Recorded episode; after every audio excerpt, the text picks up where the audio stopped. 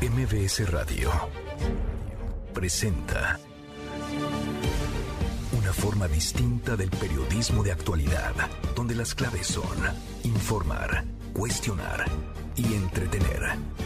Manuel López San Martín en MBS Noticias. Miércoles, mitad de semana, miércoles 31 de mayo, se acabó mayo, la hora en punto movida. Muy movida esta tarde, hay mucha información. Soy Manuel López San Martín, gracias. Muchas gracias que ya nos acompaña. Acaban de estar como todos los días, como todas las tardes, todas las voces, luego de que ayer exoneraran al exalcalde de Iguala, José Luis Abarca, por la desaparición de los 43 de Ayotzinapa. El presidente López Obrador hoy se detiene en el tema, dice que esto no afecta a la investigación. Vamos a platicar del tema hoy, último día de campañas en el Estado de México y Coahuila y ambas contiendas parecen definidas y cuando termine el proceso electoral, el 4 de junio, el domingo, día de las elecciones, estaremos entrando a 2024 de lleno. Hoy Pío López Obrador, hermano del presidente, pide apoyar, respaldar a Marcelo Ebrard. Dice que es el único que garantiza la continuidad de la cuarta transformación. Mucho que poner sobre la mesa tarde. Arrancamos con las voces de las historias.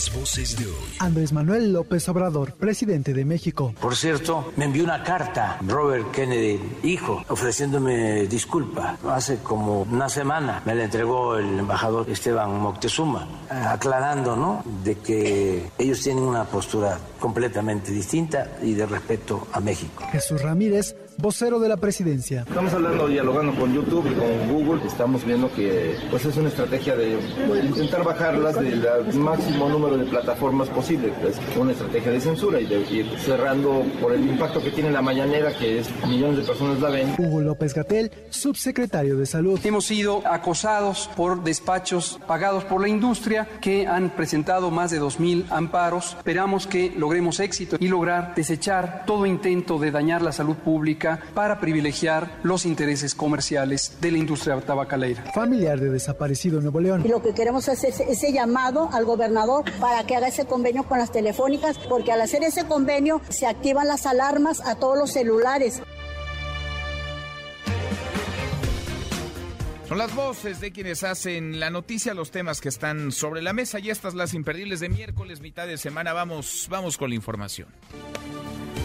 El presidente López Obrador aseguró que la exoneración del exalcalde de Iguala, José Luis Abarca, por el caso Ayotzinapa, la desaparición de los 43 normalistas, no afecta a la investigación. Escuche. No, no afecta porque nosotros continuamos con la investigación y no vamos a incumplir el compromiso que tenemos con los padres, con las madres de los jóvenes desaparecidos y estamos enfrentando pues, muchos obstáculos, como en todo, pero como venimos de luchar contra cacicazgos, mafias, oligarquías, gobiernos corruptos, pues hasta nos crecemos. Como decía Ponciano Arriaga, entre más me golpean, más digno me siento. Además, es todo un desafío, y me siento muy fortalecido porque no estamos solos, somos millones. Lo que dice el presidente Jesús Ramírez, el vocero del gobierno de la República, denunció que YouTube suspendió sin justificación aparente la cuenta de Sepropie del Centro de Producción de Programas Informativos y Especiales que transmite de manera oficial las mañaneras del presidente López Obrador. Jesús Ramírez acusa censura por parte de la plataforma de videos. Escúchelo. Estamos hablando, dialogando con YouTube y con Google para que tomen en cuenta que las imágenes que emite Gobierno de México, López Obrador y se propie son imágenes oficiales, libres de derecho, y que permitan que circulen sin ningún problema y ante cualquier denuncia ciudadana, empresarial o política sobre esos derechos, sobre esas imágenes, no la tomen en cuenta. Estamos viendo que pues es una estrategia de, intentar bajarlas del máximo número de plataformas posible, pues una estrategia de censura y de ir cerrando por el impacto que tiene la mañana que es millones de personas la ven a través de muchas plataformas y de medios regionales, locales y nacionales. Censura, acusan que es censura, algo, algo salió mal, eh, se traspasó algún límite que la propia plataforma eh, de línea marca. En fin, vamos a estar platicando del tema. La Fiscalía Especializada en Materia de Delitos Electorales ha informado que mañana inicia el despliegue ministerial para recibir las denuncias y vigilar los comicios tanto en el Estado de México como en Coahuila. Van a las urnas este domingo, domingo 4 de junio, van a elegir el gobernador, gobernadora. La institución detalló que en el operativo participarán 489 servidores públicos. Y sobre las elecciones en Coahuila, Manolo Jiménez, candidato del PRIPAN y PRD a través de su cuenta de Twitter, agradeció a los coahuilenses por estos días de campaña. Hoy es el último día, dijo que cumplirá con todas sus promesas y gana. Mientras tanto, también en Twitter, el candidato de Morena, Armando Guadiana, dijo que no se va a dejar amedrentar por los corruptos que según él buscan seguir en el poder robándole a los coahuilenses. También los tachó de miedosos porque Morena les va a ganar el domingo. Y rumbo a 2024, Pío López Obrador, hermano del presidente, llamó a la gente a apoyar, a sumarse al proyecto de Marcelo Ebrard porque dice es el mejor para darle continuidad a la cuarta transformación. El muy polémico Pío López Obrador apoya así a Marcelo Ebrard. Desde Chiapas hago un llamado respetuoso, fraterno y solidario para invitar a todas las mujeres y a todos los hombres libres de México y a la sociedad en general para que se sumen a este gran proyecto de nación que encabeza nuestro compañero Marcelo Ebrard, porque estoy absolutamente convencido que es el mejor para darle continuidad a la cuarta transformación de la vida pública de México. Ánimo, que con Marcelo vamos a volver a ganar. Con Marcelo, dice Pío López Obrador, vamos a volver a ganar. Un mensaje eh, que ya está en mi cuenta de Twitter, arroba M. López San Martín, un mensaje que grabó en el estado de Chiapas. En tanto, Claudia Sheinbaum se visualiza en 2024 siendo ungida por el presidente López Obrador. Dicen en 2024 el presidente le va a colocar la banda presidencial. La mandataria capitalina aseguró que es justo ya que México tenga su primera mujer presidenta. ¿Será que podremos ver por primera vez en la historia que un hombre, un presidente, entrega la bandera presidencial a una mujer? Pues yo creo que va a ser así. Ahora, este, por supuesto que vamos a darle continuidad a la cuarta transformación y va a haber un sello propio. Y ese sello propio también tiene que ver con que somos mujer. Es justo que México tenga su primera presidenta. Es justo, dice la jefa de gobierno, que México tenga su primera mujer presidenta. Se ve entonces siendo ungida por el presidente. Tiempos de sucesión adelantada de los señalamientos en otro tema del secretario de Relaciones Exteriores, Marcelo Ebrard, quien afirmó que en la encuesta final para definir al candidato presidencial de Morena solo quedarán él y Claudia Sheinbaum. Ricardo Monreal llamó al canciller a actuar con humildad de un tribunal colegiado confirmó el amparo que se le concedió a Emilio Lozoya, exdirector general de Pemex, para que la Fiscalía General de la República le entregue copia de la carpeta de investigación del caso Odebrecht. Y otra vez, en la zona Altos Norte Jalisco se registró un choque, un fuerte enfrentamiento entre grupos de la delincuencia organizada. Se confrontaron el cártel Jalisco Nueva Generación y el cártel de Sinaloa en plena cabecera municipal de Teocatliche. Se reportaron bloqueos a la circulación, principalmente los límites con Jalostotitlán. Al momento no se ha informado de manera oficial si hubo detenidos, lesionados o personas muertas. Y en temas, en temas internacionales, la defensa de Rusia confirmó haber destruido el último buque de guerra de la Armada ucraniana en un ataque contra el puerto de Odessa. Mientras tanto, Vladimir Putin, presidente ruso, reiteró que Kiev trata de intimidar a Moscú atacando edificios residenciales ante la tensión que se vive en Alemania. Le solicita a Putin cerrar cuatro consulados en su territorio y en las buenas, porque como cada tarde, claro que tendremos buenas noticias. Querido Memo Guillermo Guerrero, ¿cómo estás? ¿Cómo estás, querido Manuel? Pues hoy vamos a hablar de tres temas que no se relacionan entre sí, como suelo hacer en las buenas noticias. Se estrena El Hombre Araña y ahí vamos a platicar de un animador mexicano que estuvo en esta en esta cinta Spider-Verse. Ok. Vamos a hablar de Tianguis, por supuesto que son los lugares que más me gustan para ir a pensar y reflexionar. Sí, sí, sí. Y, a buscar ofertas. Ya a buscar ofertas. Y del Popo, porque Eres bueno para el regateo, ¿eh? sí, claro. eres, bueno Aprendí para el desde pequeño. Sí. Y del Popo, porque ya parece que todos nos olvidamos del Popo, pero hay una cumbia del Popo. Entonces vamos a escucharla al ratito. Ahí está el Popocatépetl. Oye, hay cumbia, hay un taco hay unas chelas. Y hay recuerditos del popo. O sea, ya la ceniza la venden en empaquetada. Qué cosa. y tú ya tienes la tuya seguramente. Gracias, Memo. Gracias, Manuel. Guillermo Guerrero, hoy con peras y manzanas. Silvia, platícanos, Silvia Mercado. las pensiones, las pensiones del IMSS, una bomba de tiempo a los ojos de no pocos. Silvia, buenas tardes. Finanzas con peras y manzanas. Todo muy bien, Manuel. Gracias por el tiempo. Hoy te quiero contar sobre las pensiones del IMSS. ¿Cómo te puedes pensionar hoy día en México? Déjame contarte que hay dos leyes que tienen que ver con las pensiones. La primera es la ley del 73 y la segunda es la ley del 97. ¿Cómo saber a qué ley pertenezco? Si te diste de alta antes del 1 de julio del 97, perteneces a la ley del 73. Y si te diste de alta después del 1 de julio de 1997, perteneces a la ley 97. ¿Cuál es mejor que otra? Definitivamente la ley 73, porque a través de esta ley vas a poder acceder a una pensión vitalicia. Obviamente requieres de ciertos requisitos. Si estás dentro de la ley del 97, con lo que te vas a poder pensionar es solamente con tu Afore. Si requieres una asesoría personalizada sobre tema de pensiones, búscame en Facebook, Instagram y TikTok como Silvia Mercado Finanzas. Muchísimas gracias, Manuel. Nos vemos en la siguiente cápsula. Gracias, Silvia. Nos escuchamos, por supuesto, en la próxima y en, la, en los deportes. Nico, querido Nicolás Romay, ¿qué traes hoy? Muy buenas tardes. Querido Manuel, ¿cómo estás? Me da muchísimo gusto saludarte. Hablaremos de la final de CONCACAF, León contra Los Ángeles el día de hoy, partido de ida, y también final de Europa League, Roma contra Sevilla. Así que mucho que platicar. Mucho fútbol y mucho que platicar contigo, Nico. Abrazo grande, Nicolás Romay. Hasta aquí el resumen con lo más importante del día. Terminaron las campañas, se acabó el tiempo, se acabaron los mítines. Hoy hoy los últimos. Hasta el día de hoy se puede hacer campaña, hasta el día de hoy se puede llamar al voto. Hasta el día de hoy se pueden eh, publicar encuestas. Parece que desde el inicio pues las cosas no se movieron demasiado en el terreno de las preferencias. Las encuestas eh, terminan prácticamente como iniciaron, nada cambió, los debates no menearon la aguja, tampoco los mítines, los recorridos.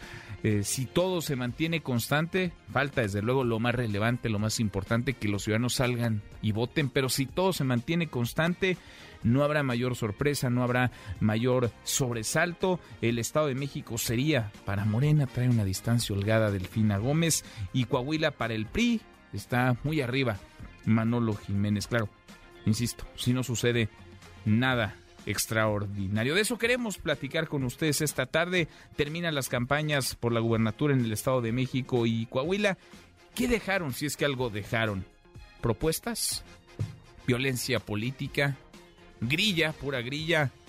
De plano, no dejaron nada. Opine, arroba MBS Noticias, nuestro WhatsApp 5524 99125. Viene el teléfono en cabina 5166 1025. Ahora volvemos al tema, a lo electoral, al cierre de campañas en el Estado de México y Coahuila. Antes parece que se asoma una posibilidad lejana todavía y pequeña, pero posibilidad de que se saque al INAI, a su pleno, de la parálisis en la que se encuentra hace dos meses. ¿Por qué? Porque le faltan no uno ni dos, tres comisionados. Oscar Palacios, Oscar, ¿cómo te va? Muy buenas tardes.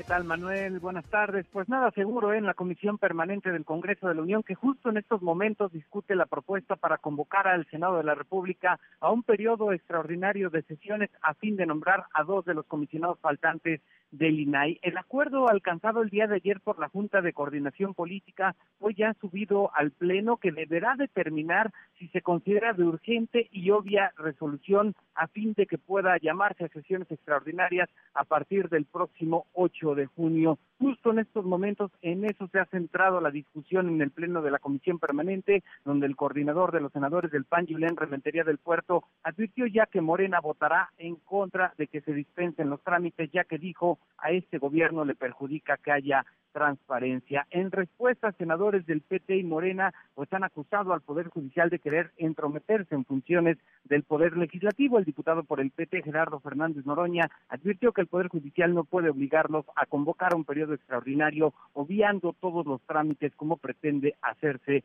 este miércoles. En tanto, justo en estos momentos, la senadora por Morena, Maribel Villegas, acusó al Poder Judicial de querer legislar y de querer también hacer política. Manuel, parte de lo que está ocurriendo en este debate que apenas está iniciando aquí en el Pleno de la Comisión Bueno, eh, pues la moneda en el aire, ¿no, Oscar?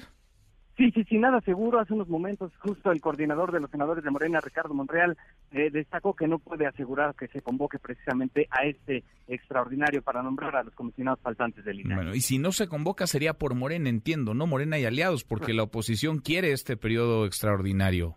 Exacto, exacto. Eh, tanto PAN, PRI, PRD han insistido en que se convoque este periodo extraordinario. Se llevan ya, se tienen ya contabilizados 61 días sin que el INAI pueda sesionar debido a la falta de quórum legal. Han insistido desde la oposición. Sin embargo, bueno, pues Morena y PT, pues parece todo indicar que van a votar en contra de este periodo extraordinario. Qué cosa. Pues lo veremos si volvemos contigo. Gracias, Oscar. Oscar Palacio, 61 días de parálisis, dos meses con el pleno del INAI empantanado. Gracias gracias a la falta de acuerdos, no solamente en el Senado, sobre todo dentro de Morena y los partidos. Le agradezco estos minutos a Francisco Ciscomán, integrante del Consejo Consultivo del INAI. Francisco, qué gusto, buenas tardes, ¿cómo estás?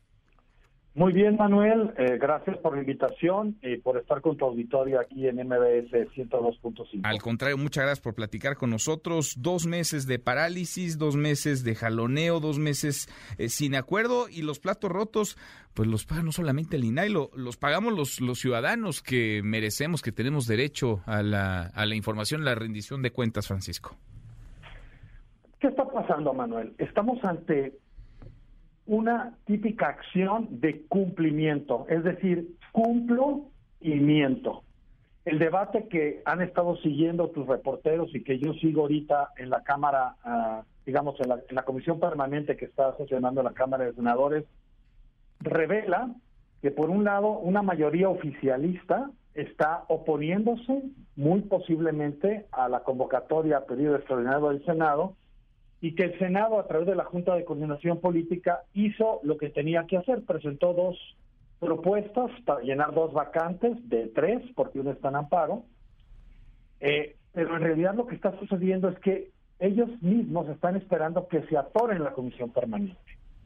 Eh, ¿Qué va a hacer la juez? Porque hay que recordar que esto eh, no es una cuestión que haya sido o que haya nacido del Senado, de la Junta de Coordinación Política el Consejo Consultivo del INAI, un órgano honorífico, ciudadano, no remunerado, demandamos al Senado, a ese mismo Senado que nos nombró a nosotros para velar por los intereses del INAI.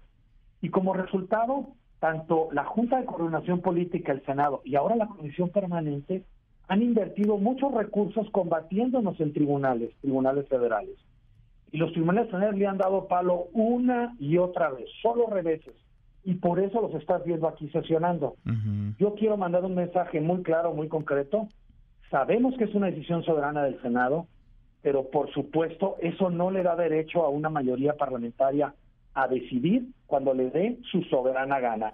Por eso está en la Constitución. Sin duda. Ahora, no es uno ni dos, son tres los, los asientos vacantes en el Pleno del INAI. Ya hemos escuchado las declaraciones del presidente, del secretario de Gobernación, en el sentido de que el INAI, pues, digamos, déjame ponerlo en términos eh, incluso menos hostiles que lo que, los términos que se han manejado. Eh, no sirve, que el INAI no funciona y ya de ahí todo lo que quieras agregar, que nos cuesta un montón, que está al servicio de los grupos conservadores. En fin, a ver, ¿por qué es relevante el INAI? Es decir, ¿por qué nos tendría que importar más allá de estas grillas y estos jaloneos en el Senado y más allá de estos recursos jurídicos, más allá de lo que dice el presidente? ¿Por qué a quienes nos escuchan, a ti y a mí, Francisco, tendría que que el INAI esté completo y pueda sesionar en su pleno? Es muy sencillo. Tenemos 20 años de transparencia en nuestro sistema político, económico y social. Quienes accedemos a información no somos del círculo rojo, no somos tú y yo, Manuel, para investigar, para hacer notas, para tomar decisiones eh, a nivel empresarial. Jóvenes, eh, madres de familia, profesionistas, empresarios pueden acceder a información para saber cuál es la mejor escuela, cuál es la más cercana, dónde están los centros, eh, por así decirlo, de atención para adultos mayores, eh, qué, qué, qué, otras cuestiones uno puede eh, conocer como para tomar decisiones empresariales, cuántos tractocamiones pasan por una autopista para poner ahí un servicio de tractocamiones, poner un negocio, y además podemos saber cómo actúa el gobierno podemos obligarlo a rendir cuentas porque tenemos derecho acceder a los documentos de lo que compra, de lo que gasta, de lo que planea hacer, de lo que hizo y de lo, y de lo que no hizo. Y esta rendición de cuentas es importante para poder transmitir mensajes a la población y que puedan evaluar a sus gobiernos. ¿Qué le faltó a un jefe o a una jefa de gobierno, a un gobernador, a una gobernadora, a un presidente municipal? Y puedan balancear y tomar decisiones en cualquier eh, circunstancia, desde opinión hasta una parte electoral cuando se presentan las elecciones. Yo creo que el INAI ha demostrado ser una herramienta útil para la democracia, para la defensa de las libertades y para someter al poder a los ciudadanos. Esa es la realidad. Los ciudadanos tenemos todo el derecho de saber qué hace el gobierno y el gobierno tiene cero derecho a saber qué hacemos los ciudadanos y a proteger nuestros datos personales está obligado. Sin duda, sin duda, y lo dices muy bien, es un derecho, no se trata de una concesión, no se trata de un favor, es, es un derecho que está siendo minado en estos momentos por la falta de acuerdo. Sigamos al habla, Francisco, te agradezco estos minutos. Muchísimas gracias y hay que recordar, el Senado le ha fallado a México, no cumple la Constitución y por eso esto está en el Poder Judicial. La mayoría parlamentaria no puede dejarnos sin derechos. Imaginemos que mañana dejamos sin derechos a minorías como los indígenas, eh, los adultos mayores o los, o los menores de edad. Hay que entender esto. Por eso los derechos están en la Constitución y no sujetos a una mayoría parlamentaria. Pues vamos a ver si hay por fin acuerdos, si se logra la mayoría para convocar a un periodo extraordinario la próxima semana y si se pueden votar estas ternas y de una vez por todas terminar con esta parálisis en el INAI. Gracias, Francisco. Hasta luego, gracias. Hasta muy pronto. Muy buenas tardes, Francisco Ciscomán, integrante del Consejo Consultivo del, del INAI. A ver, parece que Ricardo Monreal ya hizo lo que le toca, ya puso de acuerdo a las distintas fuerzas políticas, sobre todo a las de oposición, para que el día de hoy se pueda votar eh, un periodo extraordinario que se llevaría a cabo el 8 de junio, la próxima, la próxima semana, para que se elijan a los integrantes, a los comisionados integrantes del Pleno del INAI. Pero pues la parálisis está en, en Morena y parece que en algunos no hay, no hay la voluntad, no hay el deseo de que esto camine, al contrario, buscan o intentan que la parálisis, que está este empantanamiento en el INAI se mantenga. A la hora con 24, pausa, volvemos, volvemos, hay más. Siga a Manuel López San Martín en redes sociales. Twitter, Facebook y TikTok. M. López San Martín. Continúa con la información con Manuel López San Martín en MBS Noticias. MBS Noticias con Manuel López San Martín. Continuamos. Seguimos, casi llegamos a la media hora con 27. La semana pasada le platicaba, se reunieron con legisladores y con dirigentes del Partido Verde dos de las corcholatas del presidente López Obrador. Estuvo Ricardo Monreal, le fue bien, le aplaudieron. Estuvo también Marcelo Ebrard, le fue muy bien. Le gritaban presidente incluso. Hoy, hoy le tocaba eh, turno al BAT al secretario de Gobernación, Adán Augusto López. ¿Va a ir? ¿No va a ir? Nora Bucio, Nora, ¿cómo estás? Muy buenas tardes. Manuel, te saludo con muchísimo gusto y de la misma forma al auditorio, pues como bien lo comentas, el Partido Verde Ecologista de México realiza este miércoles su tercera jornada de la Convención Nacional Repensando el Futuro en Verde, donde tendrá como invitado principal a su corcholata verde el senador Manuel Velasco Coello, quien expondrá sus razones para buscar la candidatura a la presidencia de la República el coordinador de los diputados federales de este partido y exdirigente nacional, Carlos Fuentes, fue el encargado de presentar al exgobernador, quien dijo tiene la capacidad y experiencia para levantar la mano por este cargo. Escuchemos a Carlos Fuentes. El día de hoy vamos a estar de manteles largos porque vamos a recibir a nuestra corcholata verde. Va a estar aquí con nosotros un amigo, un compañero de partido, un joven que cuando conquistó la gubernatura del estado de Chiapas con alrededor un poco más del 70% de los votos, yo recuerdo que le preguntaron en una entrevista que le preguntaba, ¿y tú qué quieres ser cuando seas grande? Y creo que es un hombre que se ha venido preparando para poder levantar con toda la dignidad la mano de decir, aspiro diputado Carlos Alberto Martínez Castillo, quien abordó la importancia de la integración económica como estabilidad económica y generación de empleos en un contexto global. Juan Carlos Gotia Ruiz, quien habló de la necesidad de un cambio de paradigma en los procesos de construcción, y en este momento está Enrique Ruelas, quien habla precisamente sobre salud planetaria. Déjame comentarte que la presencia del secretario de Gobernación pareciera que está confirmada, pero hasta el siguiente, hasta la siguiente jornada, que sería la cuarta, de este encuentro nacional del Partido Verde, donde también asistiría la jefa de gobierno Claudia Sheinbaum Pardo. Sin embargo, Manuel, hasta el momento ninguno de los dos ha confirmado. No han confirmado ninguno de los dos, entonces. No será hoy para Dan Augusto López ni para Claudia Sheinbaum, no, no será en esta tercera jornada, no será este día. Por lo menos hoy no, el único que estará es Manuel Velasco.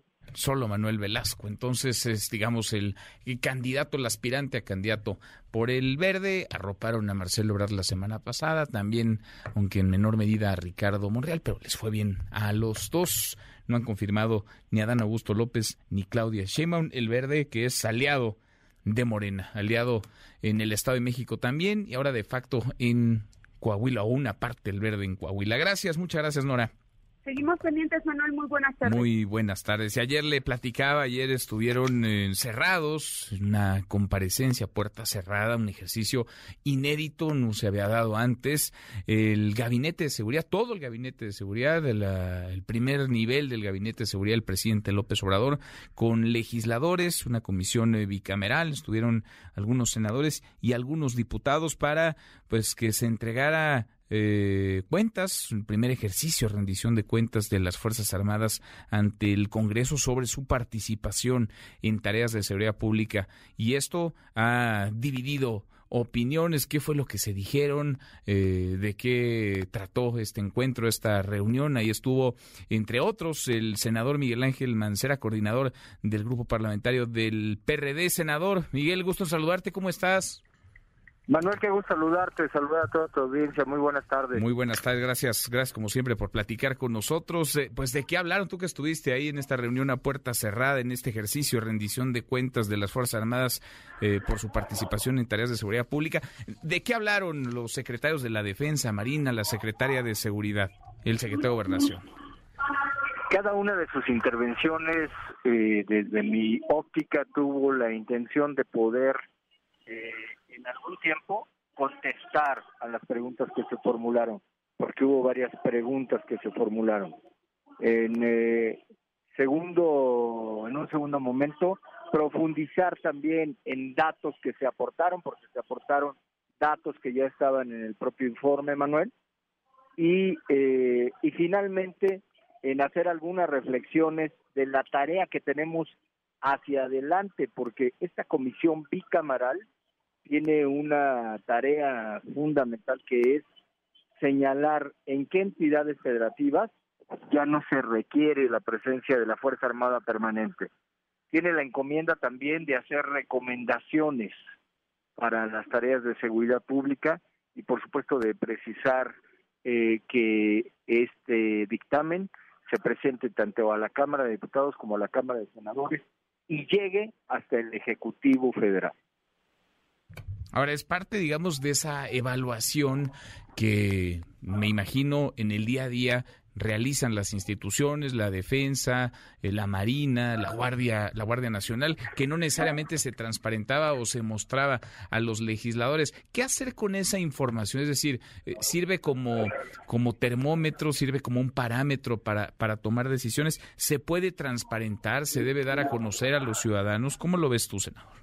Sí, yo creo que hay una muy buena parte de esta información que se puede transparentar y que se debe transparentar y tiene que ver con una semaforización que nos mostraba Sedena, por ejemplo, que habla de la incidencia eh, delictiva de eh, países que están con una mayor intensidad de incidencia, de, de estados que están con una mayor intensidad de incidencia delictiva y otros que están con una menor. Esto revisado de frente a lo que son el número de efectivos tanto de Marina como del ejército que están asignados a esas entidades federativas, Manuel. Entonces ahí podemos ver incidencias delictivas que tiene semaforizado Sedena respecto del número de elementos que se tienen asignados tanto de ejército como de armada. Es decir, esto va a ser fundamental para en algún momento dado referir quiénes pueden ya eh, regresar a sus cuarteles, quiénes podrían regresar a sus cuarteles, en qué entidades federativas ya no sería necesaria la presencia. De la misma manera, se mostraba en qué municipios, en qué municipios no hay policía, man. Mm. Eh, el número que se compartió el día de ayer eh, puede llegar a 700 municipios donde no hay policía, de los cuales 300 podríamos hacer un descargo porque se dice que están regidos por sus usos y costumbres y que ahí difícilmente se podría implementar policía, pero todavía te quedan 400 que no tienen policía. Entonces, con estos indicadores que vamos a estar trabajando, con los propios de ejercicio de gasto, con los mismos que corresponderán a una tarea de diseño de, y planificación, creo que podemos tener una, una entrega de buenas cuentas respecto del dictamen que habrá de elaborar. Bueno, pues eh, ojalá, ojalá qué dato ese, la cantidad de municipios sin policías, pues ya sabemos, ya sabemos quién quién manda, ¿no? En muchas eh, de esas regiones, porque los vacíos se llenan. ¿Cada cuándo se va a estar dando este ejercicio, este ejercicio de rendición de cuentas, senador? Este ejercicio, digamos que con el tema de la, del informe es semestral, semestral, pero la comparecencia se puede dar, digamos, en, en el inter de cada uno de estos semestres. Las, los datos adicionales pueden ser en cualquier momento, entonces esto puede ser, eh, pueden requerirse informes complementarios, datos complementarios en cualquier momento, Manuel en cualquier momento. Pues ojalá, ojalá este ejercicio y esta eh, transparencia le ayuden no solamente a los gobiernos a tomar mejores decisiones, sino a los ciudadanos a entender para dónde va el gobierno y los gobiernos. Senador, muchas gracias, gracias eh, Miguel, como siempre. Muchas gracias a ti, Manuel. Un fuerte abrazo. Otro de vuelta, muy buenas tardes. El senador Miguel Ángel Mancera, coordinador del PRD en la Cámara Alta. En MBS Noticias, el análisis de Gabriel Guerra Castellanos. Qué gusto escucharte como cada miércoles, eh, querido Gabriel, Gabriel Guerra Castellanos. Se acaban las campañas hoy, último día de mítines, de llamados al voto, de publicación de encuestas en el Estado de México y también en Coahuila. ¿Cómo estás, Gabriel? Mi querido Manuel, muy buenas tardes. Pues viendo esta recta final, van todo el mundo echando ahora sí el último estirón, metiendo el acelerador a fondo y algunos pues como Sabemos cuando metes el acelerador a fondo a veces responde el auto y a veces cascabelea. Y veo a uno que otro por ahí cascabeleando. Pues sí, pues sí. Ayer llamaba la atención y sobre todo en estos últimos días, pero particularmente el día de ayer, eh, lo que ocurre en Coahuila, Gabriel, porque en Coahuila el fin de semana la dirigencia del Verde eh, declina en favor de Armando Guadiana, candidato de Morena, pero el candidato del Verde dice, no, yo no me bajo.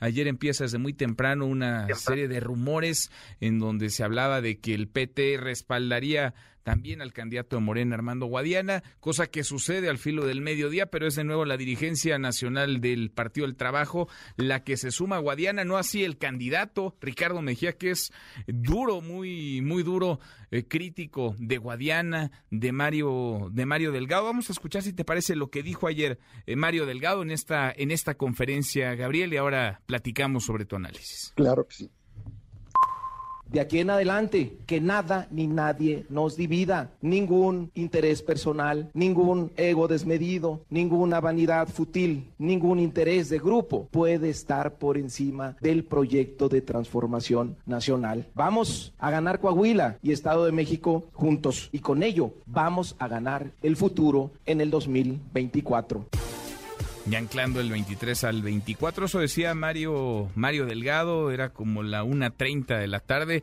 Le marcamos a Ricardo Mejía en ese momento, Gabriel, y esto nos dijo el candidato, sigue siendo candidato el PT, aunque el PT ya no lo respalda. Y mi respeto al PT, que sé que ha sido extorsionado políticamente, que ha sido amenazado y, creo que mi respeto es para ellos. Pues yo voy con todo, con todo, con más fuerza que nunca, con el pueblo de Coahuila, la gente motivada, porque aquí no nos gustan las imposiciones, no nos gusta la corrupción, y vamos a, dar la sorpresa, al campanazo el día 4 de junio. Pase lo que pase, tú no te bajas, tú vas a llegar hasta el día de la elección como candidato, Ricardo. Claro, claro, ya lo dije, que primero muerto antes que eso. es más, si, si quisieran cambiar candidatura, pues tendrían que matarme, ¿verdad? Esa sería la única posibilidad. Tendrían que matarme, primero muerto, yo voy a llegar como candidato al día de la elección. Así andan las cosas en Coahuila, Gabriel. Qué, qué barbaridad, qué eh, excesos retóricos de ambos, de ambos lados, aunque bueno, para mi colección de frases cursis, me quedo con esa de la vanidad futil. habrá, que, habrá que ponerla enmarcada en, en algún lugar especial. Eh, pero pues mira, eh, creo que sí que lo que querían era darle un descontón de última hora a Ricardo Mejía, pues se tardaron, se tardaron porque, pues evidentemente sí, pues, eh, le torcieron la manita al, PT y al Partido Verde, eso es muy obvio y muy, muy visible, pero pues ya a estas alturas, para empezar, yo no sé qué tanto una retractación de la dirigencia nacional eh, tenga impacto eh, en un estado, en donde pues finalmente es el partido eh, estatal el que ha hecho campaña, el que ha operado y el que ha salido a la calle a buscar el voto.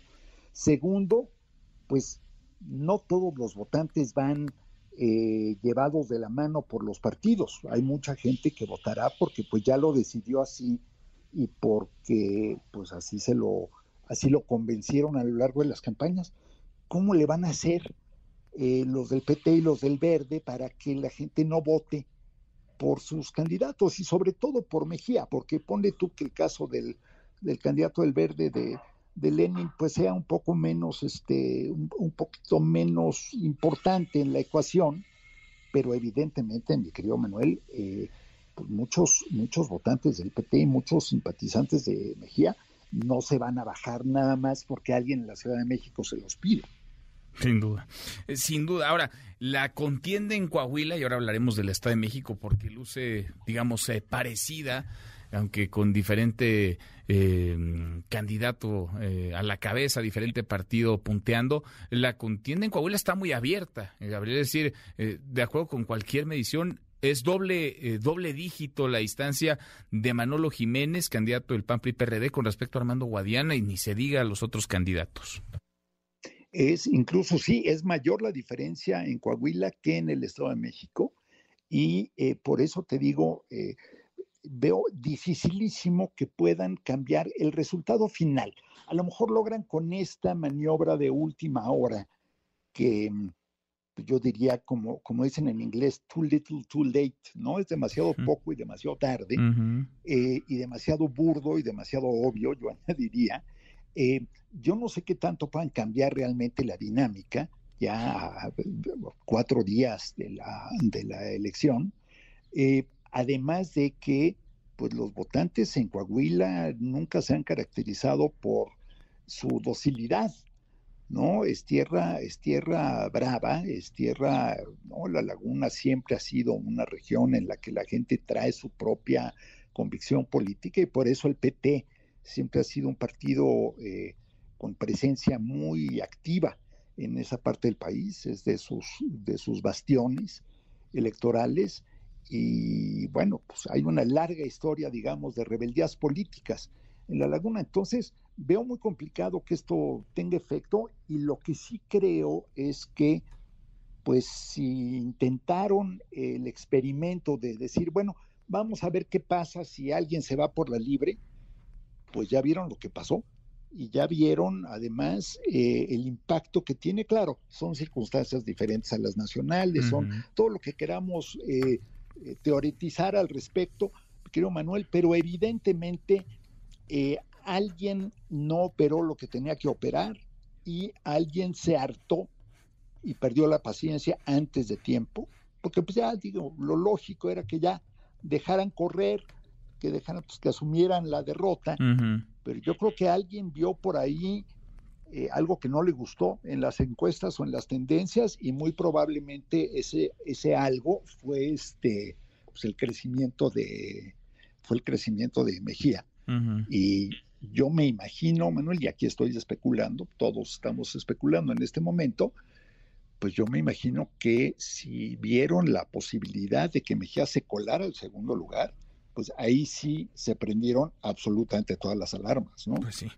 Pues sí, ahí sí ya se salía, digamos, de, de la coreografía que habían, que habían pensado. Anclan ya 2023 al 2024. Para algunos la sucesión pues comenzó hace rato cuando el, presidente dio el banderazo de salida. Para otros arranca el lunes, este lunes 5 de junio o a las 6 de la tarde del domingo 4. ¿Cómo ves el Estado de México? Porque vaya, son dos casos eh, distintos. En Coahuila no cuajó de saque la alianza. Cada partido de la Alianza de Morena eh, presentó a su propio candidato. En el Estado de México van juntos, han estado juntos los dirigentes de los partidos en todos los mítines. Delfina Gómez ha ido punteando eh, desde que inició la, la batalla electoral, desde que iniciaron las campañas y también ahí luce pues luce muy abierta la, la pelea, muy, muy lejos Delfina Gómez de Alejandra del Moral. Gabriel.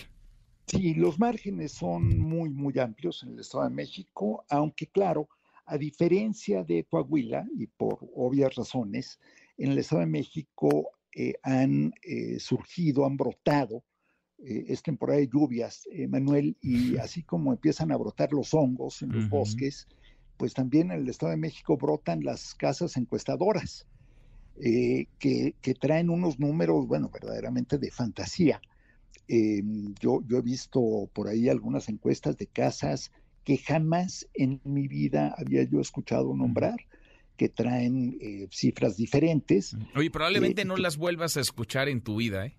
Probablemente. Es muy probable que eh, este, quiten el letrerito de la puerta este, y den de baja la razón social, suponiendo que tengan razón social. Pero lo cierto es que en el Estado de México, mira, ambas alianzas siguieron el, el libreto al pie de la letra.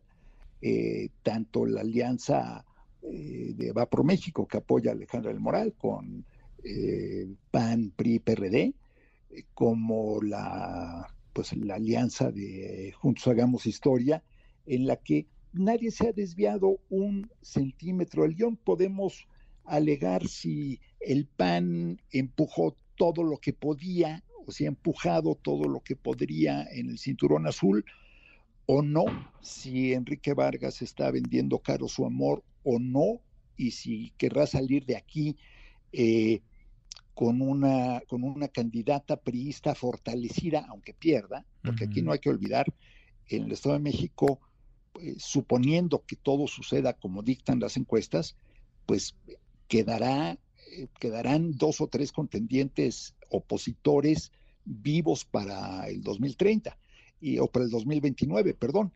Y entonces habrá jugado Enrique Vargas, el eh, político panista de Whisky Lucan, habrá jugado con todo a favor de Alejandra del Moral o habrá, se habrá guardado algunas canicas para él luego empezar a construir su caminito. Esa es una pregunta válida. Y la otra es que la estructura priista en territorio, Manuel, pues claramente acostumbrada a otras maneras de hacer campaña y de vivir las campañas, pues ha enfrentado ahora a una enorme sequía de recursos. Entonces, sobre todo comparado, yo creo que aquí lo que es muy importante recordar es, hace seis años que Alfredo del Mazo ganó, pero por una pizquita, eh, ganó por menos de por menos de tres puntos porcentuales, si no me falla la memoria, tres, cuatro puntos porcentuales fue el margen de, de victoria, pero con todo el apoyo, por supuesto, del gobierno estatal saliente y del gobierno federal, ambos priistas. En este caso, pues tenemos una diferencia. Tenemos al gobierno federal apoyando a, la candidata morenista, Delfina, pero el gobierno estatal supuestamente al menos apoyando a Alejandra del Moral, entonces está un poco más dividido. Lo que yo escucho eh, de mis amistades en el Estado de México es que pues sí, la sequía de recursos les pegó y no es lo mismo que estés acostumbrado a hacer campaña con barriga llena a que pues andes ahí teniendo que pasar hambres. Entonces, pues tiempos muy diferentes. Pues sí, sin, sin mayor sorpresa, entonces, digamos, el pronóstico para el domingo, Gabriel, no habrá mayor eh, sobresalto, nada, nada se saldrá de lo que hemos visto a lo largo de estas semanas de campaña. Muy difícilmente, muy difícilmente pueden variar un poco los números, se puede apretar o abrir un poco más todavía la contienda. Lo que sí creo que queda claro es que ya esto va a definir también las estrategias y las rutas rumbo al 24 y en el caso de Morena, pues va a dejar claro que eh, sí hay un riesgo en exponerte a una deserción o a que alguien se la juegue por un eh, partido aparentemente chico. No es un tema menor. Y en el caso de la alianza opositora, pues yo creo que se van a prender muchas luces de alerta porque si los números confirman lo que, lo que pinta en el Estado de México, la alianza opositora pues va a tener que replantearse personajes, discurso, en fin, este, y muchos de sus apoyos más visibles. Yo creo que sí, el domingo a las seis, siete de la, de la tarde, noche, arranca ya formalmente la campaña para el 24. Mm, bueno, pues sí, arranca y lo platicaremos contigo, Gabriel. El domingo acá nos escuchamos en estos micrófonos. Un fuerte abrazo. Abrazo grandes, Gabriel Guerra Castellanos con su análisis como cada semana.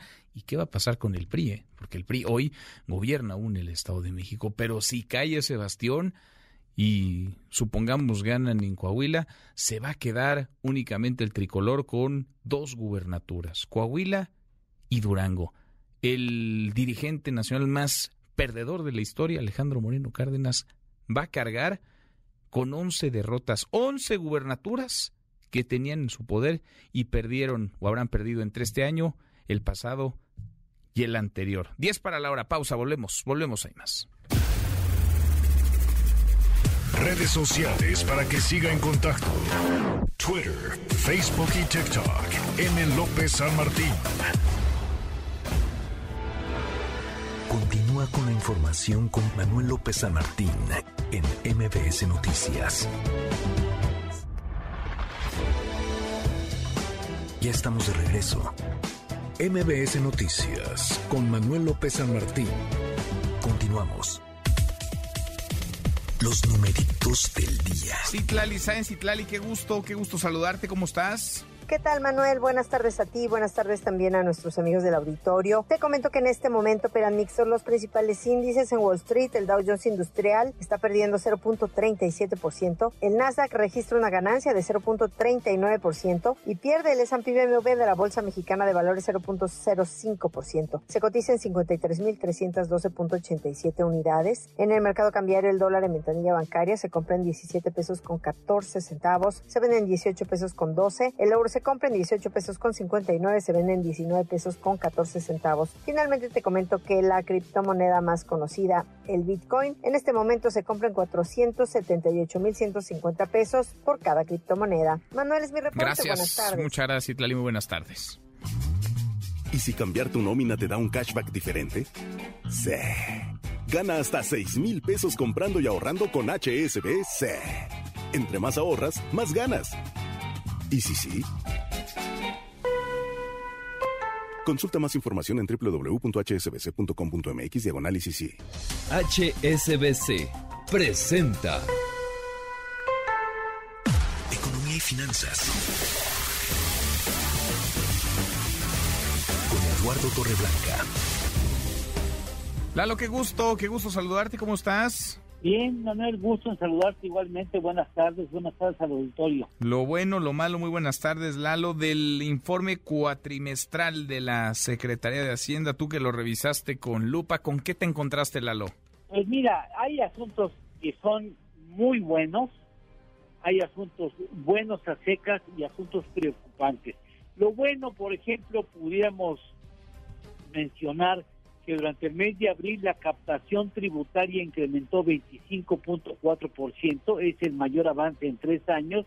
La verdad es que el actual gobierno no podemos regatear el esfuerzo que ha hecho en materia de ingresos fiscales. A veces lo ha hecho con extrema rudeza, eh, pero bueno, la verdad es que su comisión, su encargo es incrementar los ingresos fiscales y lo ha hecho y lo ha hecho bien, lo hizo muy bien la ruda de Raquel Buenrostro y su equipo sigue dando buenos resultados. Lamentablemente, a pesar de este importante esfuerzo con respecto al 2022, el ingreso del gobierno federal está ligeramente abajo del año pasado, menos 3.1%. Bueno, pero vamos, en lo bueno pasamos a lo mejor, la pobreza laboral baja a, 30, a 37.7%, es el menor nivel de tres años. Se considera pobreza laboral aquella persona que a pesar de contar con trabajo formal es incapaz con su salario de adquirir dos eh, canastas básicas para su familia.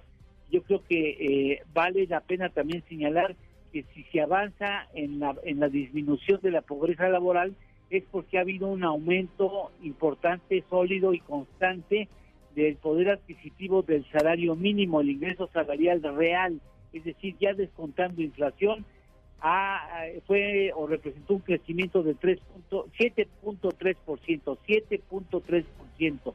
Es muy importante entre el primer trimestre del 2022 al primer trimestre del 2023. Muy preocupante, por ejemplo, el costo financiero de la deuda ascendió en abril a 68.376 millones de pesos. Aquí está incluidos los intereses, las comisiones de la deuda y los gastos, tanto de Pemex, de la CFE como del gobierno federal. Es el mayor aumento para el mismo periodo en 28 años y yo creo que esto lamentablemente señala que la deuda, sin ser un asunto alarmante, sigue siendo algo que tenemos que no perder de vista. Por lo pronto, pues a mí me parece que es, eh, entregan buenos números, hay asuntos que hay que atender indudablemente, pero bueno, cumple la Secretaría de Hacienda con este informe que entregó ayer al país. Podemos pues ver el vaso medio, medio lleno, Lalo. Sí, yo creo que hay que ver el, el asunto positivo, yo creo que el ingreso fiscal ha sido relevante, sigue el gobierno ahorrando en sus gastos, ya saben que es, tiene una vocación franciscana el actual gobierno federal. ¿eh? Pues sí. ¿Tenemos, Lalo, tenemos postre?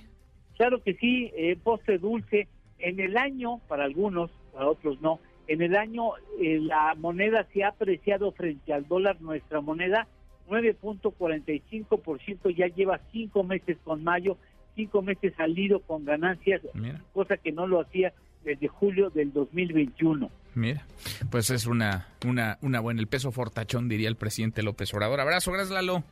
Gracias, Manuel. Gusto en saludarte. Buenas tardes y buen provecho a todos. Buenas tardes, Laura en punto. HSBC presentó. Tenemos como todas las tardes, claro que tenemos buenas noticias. Gracias, Manuel. A veces, para hacer lo correcto, tenemos que sacrificar lo que más queremos. Fíjese que ya se va a estrenar la película del Spider-Man a través del Spider-Verso. Y por eso le pedimos un aplauso para Cruz Contreras. ¡Bravo, bravo, Cruz Contreras! ¿Que quién es Cruz Contreras? Ah, es un animador mexicano, oriundo de Iguala Guerrero, que un día soñó con hacer dibujitos y que ahora es una de las mentes creativas detrás de las películas del Hombre Araña. Ser Spider-Man es un sacrificio. Cruz fue llamado por Sony gracias a su gran talento. Y mire usted, hasta ganaron un Oscar. ¡Bravo, Cruz Contreras! Y vaya a ver la del Spider-Man que promete ser un hitazo. Spider-Man.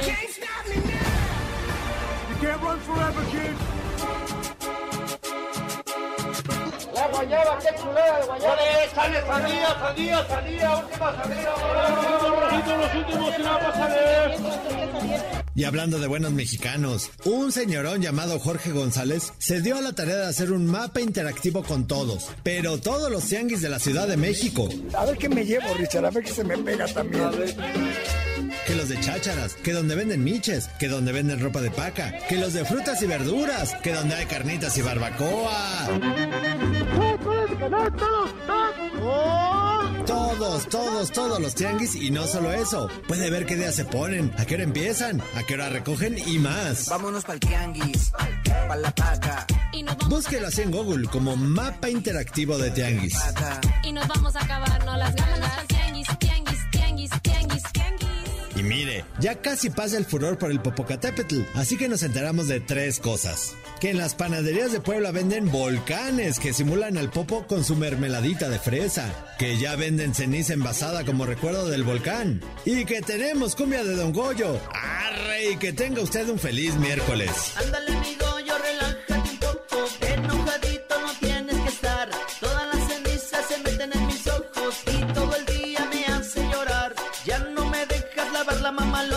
ni hasta mi ropa me dejas limpiar. Toda mi ropa bien llena de polvo. Qué barbaridad. Mi querido Memo Guillermo, discúlpate, por favor. Perdóname, Manuel. ¿Qué- Perdóname. ¿Qué es esto?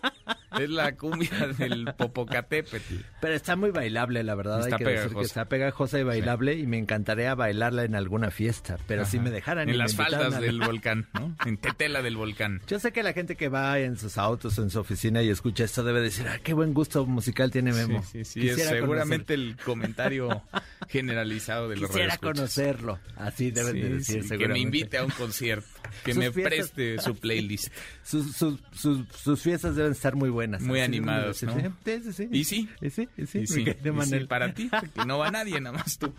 Ah, pues así es la cumbia de Don Goyo, La creatividad, o ya decíamos, a ver, hay los, eh, los tacos ahora. Los tacos. Popocatacos, o no sé cómo le pusieron.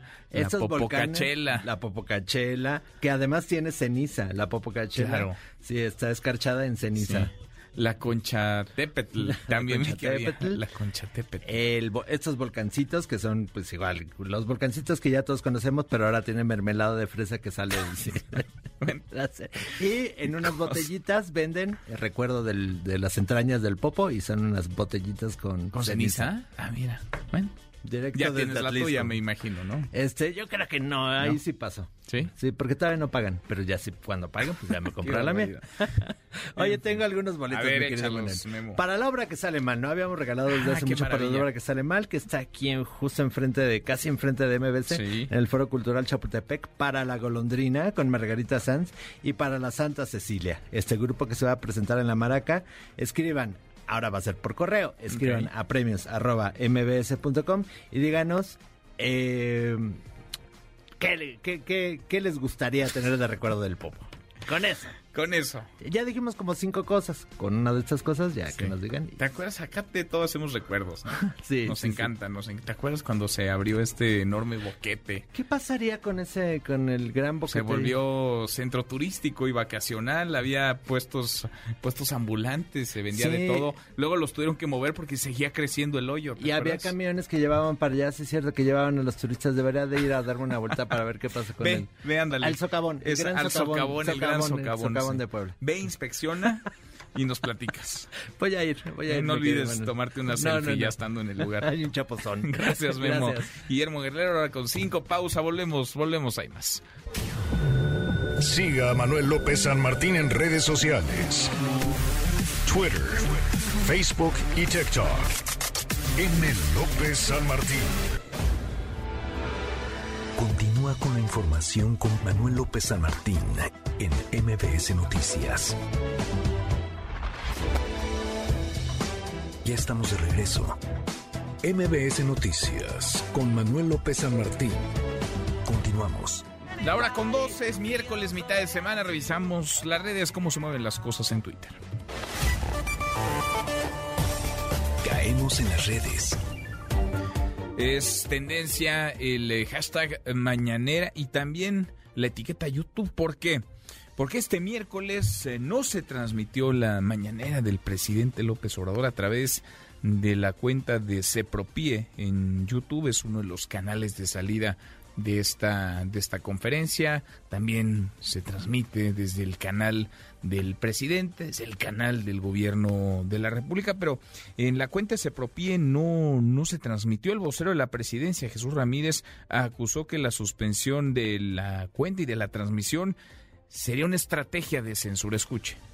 Estamos hablando, dialogando con YouTube y con Google para que tomen en cuenta que las imágenes que emite Gobierno de México, López Obrador y se propie son imágenes oficiales libres de derecho y que permitan que circulen sin ningún problema y ante cualquier denuncia ciudadana, empresarial o política sobre esos derechos, sobre esas imágenes, no la tomen en cuenta. Estamos viendo que pues es una estrategia de, de intentar bajarlas del máximo número de plataformas posible, es una estrategia de censura y de ir cerrando por el impacto que tiene la mañana que es millones de personas la ven a través de muchas plataformas y de medios regionales, locales y nacionales. YouTube montada en una estrategia de, de censura es lo que dice el vocero del gobierno de la República, el vocero de la presidencia, Jesús, Jesús Ramírez Cuevas. Y esta mañana familiares de trabajadores de la empresa Black Wall Street Capital se manifestaron en calles de la Ciudad de México, acusan abuso por parte de autoridades, también arrestos injustificados, vaya, acusan hasta robo. Juan Carlos Alarcón, ¿cómo estás Juan Carlos? Buenas tardes. Me da gusto saludarte, Manuel. Muy buenas tardes. Trabajadores y familiares de personas detenidas en el operativo policial en la empresa de asesoría financiera Black Wall Street de Capital bloquearon la vialidad en Avenida Doctor Río de la Loza y la calle Digna Ochoa frente al búnker de la Fiscalía Capitalina, mientras que otro pequeño grupo protestó frente a la Secretaría de Seguridad Ciudadana. Exigieron justicia y que se sancione a oficiales, detectives, agentes del Ministerio Público y peritos que participaron en el cateo. Señalaron que la droga y armas se sembraron de manera ilegal y supuestamente robaron una cantidad importante de dinero. Los manifestantes también pidieron que sean liberadas las personas detenidas ya que son inocentes. En sus pancartas se leyó eh, dónde están los 75 millones. La Fiscalía y la Secretaría de Seguridad fabricaron todo y robaron. La Secretaría sembró la droga y las armas. El crimen organizado está en la Fiscalía, según eh, informaron en las pancartas que exhibieron en estos dos puntos de manifestación. Señalaron que seguirán manifestándose de no ser atendidas con seriedad sus demandas, pues criticaron que la destitución de un ministerio público no resuelve nada y tampoco esclarece el caso de abuso de autoridad. El 15 de marzo pasado, personal de la Secretaría de Seguridad Ciudadana, de la Fiscalía Capitalina, de la Secretaría de Marina y de la Guardia Nacional llevaron a cabo un operativo en la empresa Black Wall Street Capital con base en una orden de cateo otorgada por un juez de control de la Ciudad de México. En esa acción, Manuel, se aseguraron dos paquetes con sustancia sólida, armas cortas, armas largas y aproximadamente 168 mil dólares en efectivo, además de que se detuvo a Juan Carlos, José Antonio, José Luis, así como al peruano Juan Carlos y el argentino Hernán.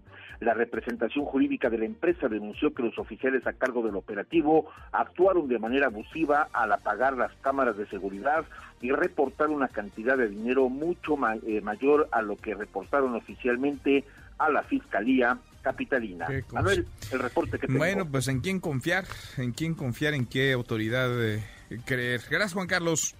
Muy buenas tardes. Muy buenas tardes. Oiga, y se mueve, sigue siendo tendencia el hashtag cártel inmobiliario. El vocero de la Fiscalía de la Ciudad de México, Ulises Lara López, impugnó la resolución judicial en la que se le ordenó abstenerse de difundir información del exdiputado del PAN, Cristian von Roerich, preso por el caso del eh, llamado cártel inmobiliario. Von Roerich fue eh, prófugo de la justicia un rato lo atraparon intentando cruzar la frontera a los Estados Unidos. Está detenido en un reclusorio en la Ciudad de México. Y ahora fue Gerardo Fernández Noroña. Por eso su nombre es tendencia.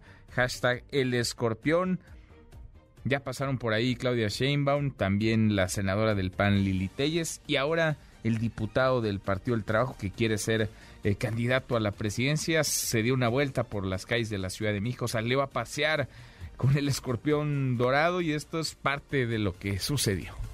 ¿Qué está pasando? Toda tu vida te has caracterizado por ser bien suavecito, por no hacerla de pedo nunca. Eh, tengo carácter. Y que ahora que quieres ser este candidato, no mames. Quiero ser el relevo del compañero presidente y voy a ser, cabrones, voy a ganar. Me andan subestimando porque subestiman al pueblo. Ajá. Piensan que el compañero presidente va a decidir, pero va a decidir la gente y les voy a ganar. Cualquiera que entrevistes te va a decir que va a ganar. Pues claro. Pero, pero yo siento bien las cosas abajo y sí, sí quiero, ¿eh? Sí quiero. Porque, Sí uy, cómo me chingaron cuando se subió tu comadre Claudia Sheinbaum aquí. Mi Y amiga y decía compañera de lucha. Que era la, la- la consentida. Sí, sí, sí, sí. Lili Telles también dijo que es Claudia. Está claro que la favorita es Claudia. Y ahora, ¿tú quién dices que es la consentida? No, es evidente que O el el compañero consentido. presidente tiene su corazoncito, súbele esta chingadera, pues se me, des- me despeino los tres, ah, acá está, los tres pelos que tengo. Fíjate que, no, el- yo creo que el compañero presidente quisiera que fuera ella, pero la gente va a decidir, no está llegando al corazón del pueblo el mensaje. a ver, ¿pero qué no se supone que el, presidente, el chingón No, es el no, no, no, si no somos Andrés el Manuel PRI. dice, a la chingada No. va a ser No, so- no somos el PRI. No somos el PRI, dice Gerardo Fernández Noroña. Él quiere ser, es uno de los que ha levantado la mano por la 4T. Por supuesto, Claudia Sheinbaum, Marcelo Ebrard, Ricardo Monreal, Adán Augusto López y el propio Fernández, Fernández Noroña. Pulse.mx. En MBS Noticias. Todas las encuestas en tu mano. Mi querido Juan Pablo, lo prometido es deuda, lo conversábamos ayer. Hoy es el último día de campañas en el Estado de México y Coahuila, último día también para difundir encuestas. ¿Cómo estás, Juan Pablo, socio director de Político MX? Muy buenas tardes. Último día, Manuel, ¿cómo estás? Quiero saludarte, muy buenas tardes a ti, a todo el auditorio. Hoy, 11.59 de la noche, será el último minuto que se puedan difundir las encuestas y vamos a platicar, eh, vamos a empezar, si te parece bien, a revisar nuestras encuestas, encuestas de Coahuila y del Estado de A México, ver. sobre todo la de Coahuila, que cuenta una historia muy interesante. Recordarte a ti, Manuel, al auditorio, que nuestra encuesta de encuestas lo que hace es compilar y concentrar todas las encuestas de todas las encuestadoras que han sido publicadas a lo largo de todo este periodo electoral y una, a través de una ponderación metodológica nos da una media respecto a lo que hay en, en- en las encuestas publicadas.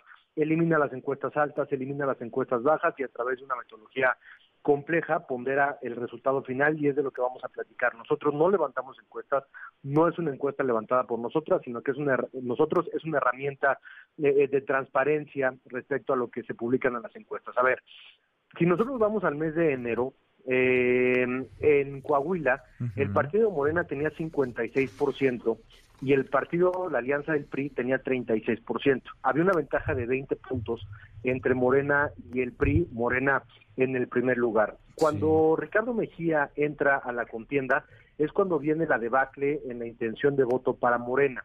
Estamos hablando que hacia el domingo 15 de enero se cruzan las líneas y es cuando Manolo Jiménez logra rebasar a Armando Guadiana y tiene en ese momento, a mediados de enero, 44% contra 40% y es cuando Ricardo Me- Mejía comienza a marcar intención de voto en un 10%. Antes de que Ricardo Mejía entrara a la contienda, el PT estaba en una intención de voto del 2%. Y de ahí nos vamos eh, eh, revisando mes por mes hacia febrero y marzo y Ricardo Mejía fue ligeramente creciendo esa intención de voto desde el 2% hasta el 17%, que es el punto más alto que tuvo. Mientras tanto, Manolo Mejía se mantuvo prácticamente entre los 44 y 48% de intención de voto y eh, Armando Guadiana baja de una máxima intención de 57% a 28%. ¿Cómo termina la fotografía final de nuestra encuesta? Encuestas, 48% para Manolo Jiménez, 28% para Armando Guadiana, 16% para Ricardo Mejía y 6% para Lenin Pérez. Hay una diferencia de 20 puntos porcentuales en la intención de voto entre el primer lugar el PRI y el segundo lugar Morena, en tercer lugar el PT y en cuarto lugar la alianza de eh, el Partido Verde, a pesar de que estos dos últimos partidos políticos ya desconocieron a sus candidatos y llamaron al voto por Morena. Entre el segundo y el tercer lugar hay una distancia de 12 puntos, la distancia de Armando Guadiana y Ricardo Mejía, y el tercer y cuarto hay una distancia de 10 puntos. Es decir, sí, la mayor distancia es la del primer y segundo lugar, que son 20 puntos para Manolo Jiménez. Sí, sí, sí. Eh, y así cierran nuestra encuesta, encuestas recién actualizada, ya con todas las encuestas que se publicaron el día. Arriba, muy arriba, Manolo Jiménez. Entonces, le estarán muy agradecidos en su equipo, me imagino, a Ricardo Mejía con esto que nos acabas de explicar. Mejía no ganará, pero hizo perder o fue factor para que perdiera si es que se consolidan los números de las encuestas el próximo domingo electoral a Armando, Armando Guadiana. Bueno, eso en el caso Coahuila y el Estado de México, Juan Pablo, donde también pues más o menos la cosa se ha mantenido constante durante la campaña y antes incluso que comenzaran los, los días de proselitismo. Sí, te diría que fue una historia muy aburrida eh, hablando de encuestas del tema del Estado de México. Nos remontamos al mes de enero, eh, Delfina Gómez y Morena tenían un 54%, Alejandra del Moral tenía 37%, y entonces el Partido Movimiento Ciudadano, que todavía no se sabía si iba a competir o no, estaba más en la que se iba a competir, tenía 8%. Había una diferencia porcentual de 17 puntos entre el primer y segundo lugar. Delfina siempre se mantuvo arriba y Alejandra del Moral siempre se mantuvo en la segunda posición, según lo que marca nuestra encuesta encuestas. Te diría que otro de los puntos importantes fue el mes de febrero, finales de mes de febrero, cuando Movimiento Ciudadano decide no competir por la candidatura. En aquel entonces tenía un 6% en intención de voto y posterior a ello, pues se, se, se vino hacia abajo con 0% en intención de voto. Cuando un Movimiento Ciudadano se decide retirar, Morena tenía 54%, el PRI tenía 39% y Movimiento Ciudadano 6%. Ese porcentaje, según lo marca y tú lo puedes ver ahí en nuestra gráfica de las encuestas, pudo haber sido mejor aprovechado quizá por Morena que por el PRI, porque Delfina Gómez en aquel momento sube del 54% al 59% y el PRI con Alejandra del Moral prácticamente se mantuvo en el 39%. ¿Cómo cierra nuestra encuesta encuestas el día de hoy? 57% para Delfina Gómez, 42% para Alejandra del Moral. Hay una diferencia de 13 puntos entre primer y segundo lugar. Es una diferencia que se fue acortando hacia mediados de mayo, pero que se amplía al día de hoy a estos 13 puntos que está marcando nuestra encuesta de encuestas. El punto de mayor diferencia llegaron a ser 20 puntos por ahí de mediados del mes de marzo y ahora estamos cerrando con 13 puntos de diferencia entre el primer y segundo lugar. 13 puntos, así las distancias, así se mantienen las diferencias entre Delfina Gómez, que está arriba punteando, y Alejandra del Moral, que va que va segundo. Gracias, eh, mi querido Juan Pablo, por todo este seguimiento, por eh, semana a semana irnos actualizando y platiquemos cómo andas el domingo para que platiquemos y vayamos revisando los números, las encuestas de salida y lo certeras o no que fueron las mediciones que se publicaron en distintos, en distintos medios y por distintas vías. Por supuesto, Manuel, tendremos toda la cobertura. También nos pueden seguir en vivo en Pols.mx y en Político MX y con mucho gusto platicamos para hacer también la revisión final respecto al tema de los resultados y estamos listos para el 2024 ya también aquí en Pols MX. Pues sí, ya, porque arranca el, lunes, el lunes, o el domingo en la tarde arranca la carrera por 2024. Abrazo grande, gracias Juan Pablo. Abrazo, Manuel, muchas gracias. Es Juan Pablo Leo, socio director de Político MX. ¿Qué pasa en Chiapas? Le hemos conversado sobre esta historia, el ejército la Guardia Nacional, policías estatales que tratan de hacerse del control de una región que parecía abandonada, que estaba bajo disputa de dos organizaciones criminales. Se habla incluso de decenas de personas muertas. Lisette Coello, Lisette, buenas tardes, ¿cómo te va? ¿Qué tal, Manuel? Muy buenas tardes. Efectivamente, como lo comentas, pues el día de hoy Fuerzas Federales y estatales tomaron el control en frontera Comalapa, aquí en el estado de Chiapas, en el segundo día de haber eh, ingresado. Lo anterior, pues a petición de la población, pues desde el pasado 22 de mayo no paraban los enfrentamientos entre los cárteles Jalisco Nueva Generación y el de Sinaloa. En su primer día de recorrido, los elementos hallaron 10 armas largas y hasta ahorita no han habido detenidos. Además, están reconociendo la zona para dar con los supuestos desplazados del ejido Lajerío sin que nada se haya encontrado. Así nos lo confirmó Víctor Fernández, quien es coordinador estatal de la Guardia Nacional en Chiapas. Escuchemos de calma, es en, completa calma. estamos ahorita este, verificando la información que salió en medios de comunicación, donde se hablaba de 3.000 desplazados y más de 60 personas muertas. Hasta el momento no hemos encontrado este, indicios que, que, verifiquen esta, información, que efectivamente se hayan dado esos enfrentamientos que menciona la población y los desplazados. Hasta el momento no lo hemos tenido. El día de hoy estamos llevando a cabo recorridos de, vigilancia, de prevención del delito hacia lo que es Chico Muselo, al, Sinaloa, Independencia y en las principales comunidades de, la, de aquí del municipio de Comitán. El operativo pretende ser de manera permanente, instalando tres retenes, uno rumbo al municipio de Motocintla, otro rumbo a Chicomucelo y uno más rumbo a Comitán. Finalmente, el coordinador de la Guardia Nacional dijo que la disputa entre estos dos cárteles en esta zona es por el tráfico de drogas y además por el tráfico de personas. Hasta ahorita este sería el panorama que tenemos por el momento, Manuel. Qué cosa, bueno, pues sigue la atención en ese en ese municipio, en la cabecera municipal particularmente de frontera Comalapa. Gracias, Lisette. Muy buenas tardes. Muy buenas tardes. Y de Chiapas a Jalisco, donde también hay violencia, donde también hay enfrentamiento y era una noche de terror. El Samarta Gutiérrez, el Samarta, buenas tardes. Gracias, Emanuel. Buenas tardes. Así es, otra vez ahí en la zona Altos Norte de Jalisco, donde se registra un enfrentamiento entre integrantes del cártel Jalisco Nueva Generación y el cártel de Sinaloa, ahí en este municipio que deja deja una persona herida y se trata de un civil. Es Martín Castañeda Buenrostro, tenía 55 años de edad, Manuel, y él solo iba pasando por el lugar cuando se desata esta balacera ahí en las inmediaciones del crucero de Nochistrán, Jalostotitlán, que pertenece al municipio de Jalisco. La, al menos la Fiscalía del Estado ya ha reportado que esto se dio en la comunidad de San Nicolás. Esta persona civil que muere fue trasladada al hospital comunitario de la zona, sin embargo, debido a su gravedad, se lo llevan a Aguascalientes, donde reportan su muerte. Después de la refriega se reportaron bloqueos en la circulación, precisamente ahí en los límites de Jalos y Nochistlán. La Secretaría de Seguridad Pública también confirmó el aseguramiento de un vehículo de blindaje artesanal eh, conocido como Monstruos y que fueron utilizados por el cártel Jalisco Nueva Generación. También han asegurado un vehículo con múltiples impactos de bala que se dejó abandonado precisamente en esa zona.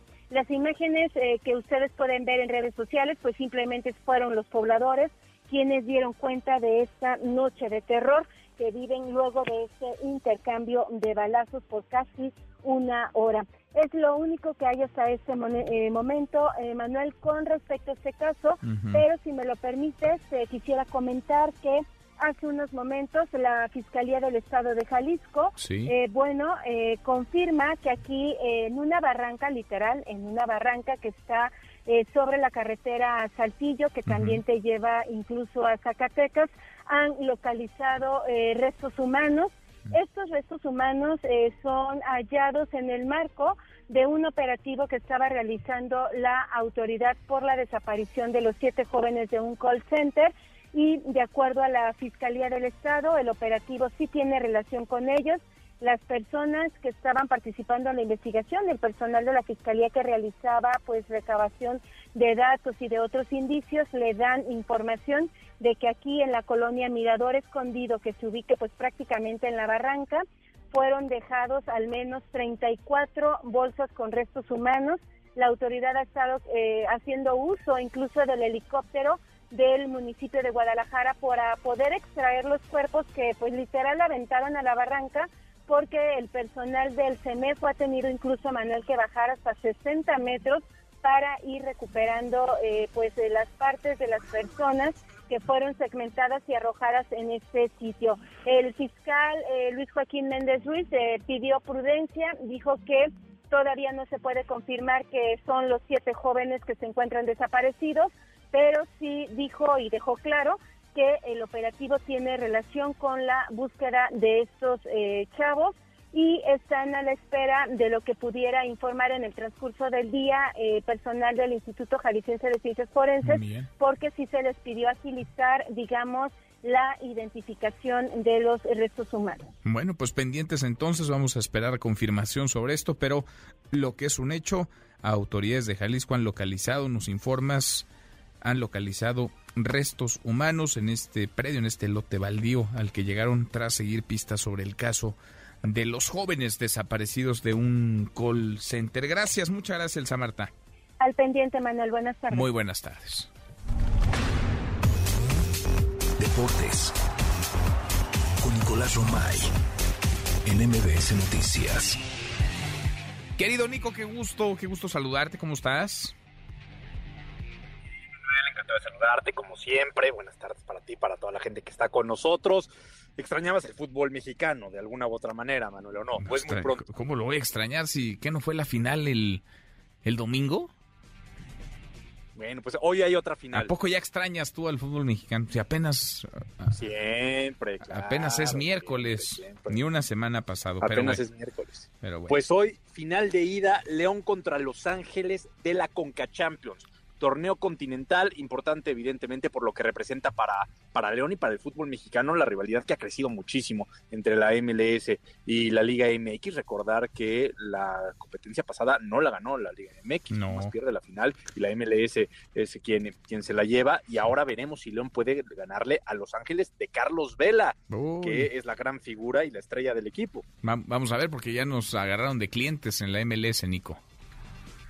En clubes y en selecciones, ¿no? lo cual es una conversación que se tiene que cambiar, ¿no? Definitivamente. Y hoy León tiene que dar el primer paso. El domingo es la final de vuelta, así que a estar muy pendientes de lo que pase el día de, de hoy y el domingo, evidentemente, el equipo que gana va al Mundial de Clubes representando a CONCACAF. Mm.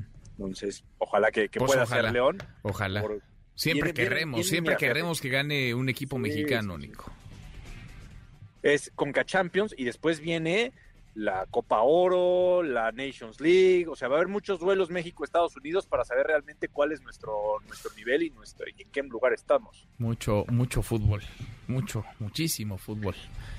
Oye, los Olímpicos ya están a la Oye, vuelta de la esquina, ¿eh? Los Olímpicos, un añito y un poco más. Sí. México no va, ¿no? No va a la Que selección no vamos de en fútbol. Sí, exacto. Imagínate el fracaso que la selección mexicana no va en fútbol, pero hay muchos otros atletas que van a dar la cara por México y por la selección mexicana, como ya lo vimos en natación, que a pesar de que no se les ha apoyado como debería, ahí están y responden cada que se les pide. Bueno, bueno, pues un montón de fútbol. Fútbol europeo también, Nico. Europa League en estos momentos, Sevilla y Roma empatan uno por uno en la final de la Europa League, partidazo, empezó ganando la Roma, después con un autogol se empató el partido, creo que lo mejor está por vivir, así que a disfrutar la final de la Europa League. A disfrutarla. Los nervios, Nico, ¿cómo van los nervios? Bien, evidentemente, tenemos la final de la Champions el 10 de junio, estamos enfocados en, en ese partido con el cual se cierra la te- las temporadas europeas y después pensar en la Copa Oro. Bueno, bueno. Va a estar fuera unos días, Nico, te vamos a extrañar, pero acá regresas. Acá regresarás. Sí, en- como en siempre. ¿eh? Aquí estaremos. Acá te, acá te guardamos No me- tu no me lugar. olvides, ¿eh? No, ¿cómo? ¿Cómo no? Al contrario, acá te vamos a guardar tu lugar y te vamos a recibir como te mereces. En un ratito más los escuchamos. Gracias, querido Manuel. Claro Sports por MBS Radio, como cada tarde en esta misma estación, con Capi Beltrán, con Dani Cohen y con todo el gran equipo. Un abrazo, Manuel. Abrazo grande, Nico. Nicolás Romay con los deportes. Pausa antes, una vuelta por el mundo de la mano de mi tocayo Manuel Marín y volvemos. Hay más. Internacional. Las relaciones entre Alemania y Rusia se enfrían cada vez más. El gobierno alemán ordenó el cierre de cuatro de los cinco consulados que el régimen ruso tiene en aquel país, algo que no gustó mucho el Kremlin, pues el Ministerio de Relaciones Exteriores de Moscú dijo que tomará represalias. Mientras tanto, la presidenta de la Comisión Europea, Ursula von der Leyen, aseguró que un alto al fuego en Ucrania solo conduciría a un conflicto enquistado. Además, llamó a los países que buscan adherirse a la Unión Europea a involucrarse más en los conflictos que enfrenta el viejo continente para intentar resolverlos. Por fin nos damos cuenta de que no basta con esperar a que nuestros amigos fuera de la Unión se acerquen a nosotros. No basta con decir que la puerta está abierta. También debemos asumir la responsabilidad de acercar a los aspirantes a miembros de nuestra Unión, mucho más cerca de nosotros.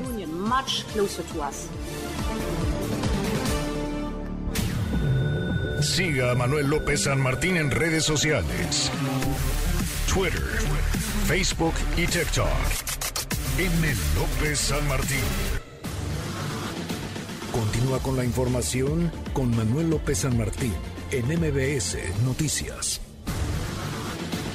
MBS Noticias con Manuel López San Martín. Continuamos.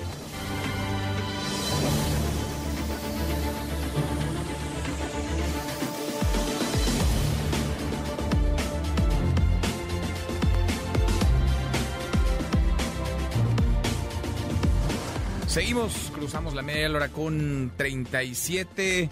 Ha pasado un buen rato ya de la, de la masacre en contra de la familia Levarón, Lanford, Miller y Johnson en Bavispe, Sonora, 4 de noviembre de 2019. Y no hay, a estas alturas del partido, pese a que el caso ha estado en todos lados, pese a que no se han cansado de alzar la voz, pese a que el presidente de la República ha pedido y ha garantizado que habrá justicia, no hay una sola persona sentenciada por el homicidio de la familia. No hay una sola persona en la cárcel por este crimen atroz. Le agradezco muchísimo a Adrián Levarón, Adrián, gracias por estar acá. Muy, muy buenas tardes. Julián Levarón, muchas gracias, Julián. Gracias por acompañarnos en cabina, gracias por estar acá. Esta es una semana importante porque el pasado lunes comenzó el juicio en contra de Fidencio N. alias El Janos, que estaría vinculado con esta, con esta masacre. Adrián. Sí, él, a él lo detuvieron o casi se entregó. Y parece ser que en la masacre él se quedó rezagado y se escondió como por tres días o cuatro. Y él fue el primero que levantó la, la, policía, la investigadora federal de Sonora. Así, así arroja la investigación. Y este y ahorita, pues, le digo, yo ya tres años, siete meses cumple ahora el 8 de junio y este y se abrió estuvo muy interesante la apertura del le dicen este audiencia de juicio oral con miras a sentencia o, a liberación ustedes pudieron estar ahí. Ah, algo que pasó mira por la acusación es por delincuencia organizada por lo tanto la el, la víctima es la sociedad y, y nomás puede estar la fiscalía. Mm. No podemos estar nosotros, excepto que hace un, año y medio ganamos un amparo federal y, un juez federal nos, nos concedió a nosotros el derecho de víctima en esas carpetas de investigación y, y se les volteó. Entonces ahora sí, toda mi familia puede estar. Por lo pronto yo y mi esposa hemos estado y esperamos que los unos Lanfords y Millers puedan estar como como víctimas y entrar al juicio, pero tú puedes entrar también, ¿eh? es abierto. Pues sí, es un caso que simbró este Julián a la, sociedad. Es increíble que después de más de tres años, pues no haya no haya sentencias, no haya nadie tras las rejas por homicidio. Están detenidos por otros, por otros motivos, por otras razones, están en curso los juicios, pero no hay nadie sentenciado. Así de lenta es la justicia en México, si es que podemos llamarle justicia. Es correcto. Yo, yo he caminado por todo el país con Javier Sicilia, el Movimiento por la Paz, y yo he conocido y he hablado con miles, tal vez decenas de miles de víctimas de la violencia y, y realmente la justicia en nuestro país no existe. El monopolio que le hemos permitido al Poder Judicial en la justicia, que nos arroja casi el 100% de impunidad, tiene que ser reevaluado y, el contrato social tiene que ser reevaluado porque el monopolio que se tiene en la seguridad, ah, al menos en el noroeste de Chihuahua, termina termina contratando y pagándole y armando de manera legal a las personas más peligrosas que hay en nuestro municipio, que son los policías. Muchos policías son sicarios. Ah, yo ayer en este juicio fui testigo porque el Jano, el que está detenido, ah, en marzo de 2019, a mí me detuvo en el camino junto con sus sicarios, me apuntó con su cuerno de chivo y me amenazó y me dijo que que él notó en mi mirada que tenía la intención de huir y, que qué bueno que no lo hice porque me hubiera rafagueado él y, su, y sus ah, malandros. Esto lo testificó él ayer en el, Y, y ah, yo le pedí al juez que que, él debe de ser sometido a perder su libertad y jamás volver a poder amenazar y asesinar y secuestrar como lo hizo por años en el noroeste de Chihuahua. Y él, él en el juicio me, me dijo que si, ¿por qué? ¿Por qué si yo digo que desde marzo él me detuvo, por qué no lo denuncié hasta agosto del 2019? Y le dije porque está detenido en el mismo altiplano, el que en su momento era el director de seguridad pública de Janos, por haber participado en la masacre. Y la experiencia que nosotros hemos tenido es con las denuncias, es que si tú vas y das, haces una denuncia, le estás dando información al cartel para que después lo usen en tu contra, para Un director de que además tenía muchos años en el, en el cargo. 14 o 16 años en el cargo. Son los, son los caciques, los directores. Así son los que hacen y, deshacen. Y algo ha cambiado después de más de tres años. Pues, algo, algo se ha movido. Tú que caminas, Julián, el, el país, eh, tú que estás, Adrián, allá en contacto con, pues, con la gente, que conoces muy bien las, las entrañas de, de aquella región. Algo, algo, Julián, ha cambiado. Pues mira, nosotros hace más de dos años corrimos a los policías municipales de nuestro municipio. 18 policías desde hace dos años se fueron de nuestro municipio. Y hace unas semanas yo hablé con el alcalde y el, el alcalde me dijo que en nuestro municipio el robo ha disminuido más del 85%. Y, y Robaban los policías, como secuestraban los policías, como asesinaban los policías. En, Nuevo Casas Grandes, en Nuevo Casas Grandes, hace... Es, la cabecera de distrito. Sí, y es la ciudad más grande que hay ahí cerca. hace como dos o tres semanas despidieron a todos los policías municipales. Y mi esposa, hablé con ella hace rato y ella me dijo que sienten una paz pasando por esa ciudad sin ver a los policías, porque todo el mundo sabe que trabajan para los malandros y que desaparecen gente y extorsionan y trampan a sus anchas en las, en las comunidades. Pero esto pasó hace poco, yo a mí me tocó cuestionar muy fuerte al fiscal general actual de, del estado de Chihuahua, Jauregui, y este, y él él le dije, pues, ¿qué, vas, ¿qué haces con Casas Grandes? Porque, ¿te acuerdas? Para ir a las tortillas vamos a Casas Grandes, al banco, a las llantas, al, hospital y también los de la mora. Ahí van. Y está muy peligroso pasar por entre todos los policías. Se estaba poniendo mucho, muy feo. Y él me dijo algo muy interesante, Adrián. Estamos a punto de cerrar la fiscalía de nuevo Casas Grandes. ¿De plano? De plano. O sea, así me lo dijo. Porque dice, porque están, no podemos ni, gente nueva se se los amedrantan o se, se, vuelven del lado del cártel. Entonces, y eso estaba sucediendo mucho. Por eso esta medida de entrar, supuestamente les quitaron las armas y los mandaron a control y confianza y muchos no fueron y ya se, se les acabó un tanto el changarro. Ahorita el peligro está en el alcalde. Pero hasta hace menos de un mes hemos estado con esas, con esa incertidumbre, esta incógnita. Nosotros, para nosotros es trascendental Yo le quiero dar el reconocimiento a la fiscalía, al fiscal Enrique Baeza y, este por, y, al, y, a su equipo de que sí ha logrado llevar a este este caso del Jano a este juicio audiencia de juicio oral. Y, mis respetos para cómo lo ha manejado. Ya van ocho testigos faltan más de 20 por por, eh, declarar frente al juez. ¿cuántos detenidos hay en total? 33, 33. pero solo 8, solo 8 por homicidio. Por homicidio. Los demás por otros delitos.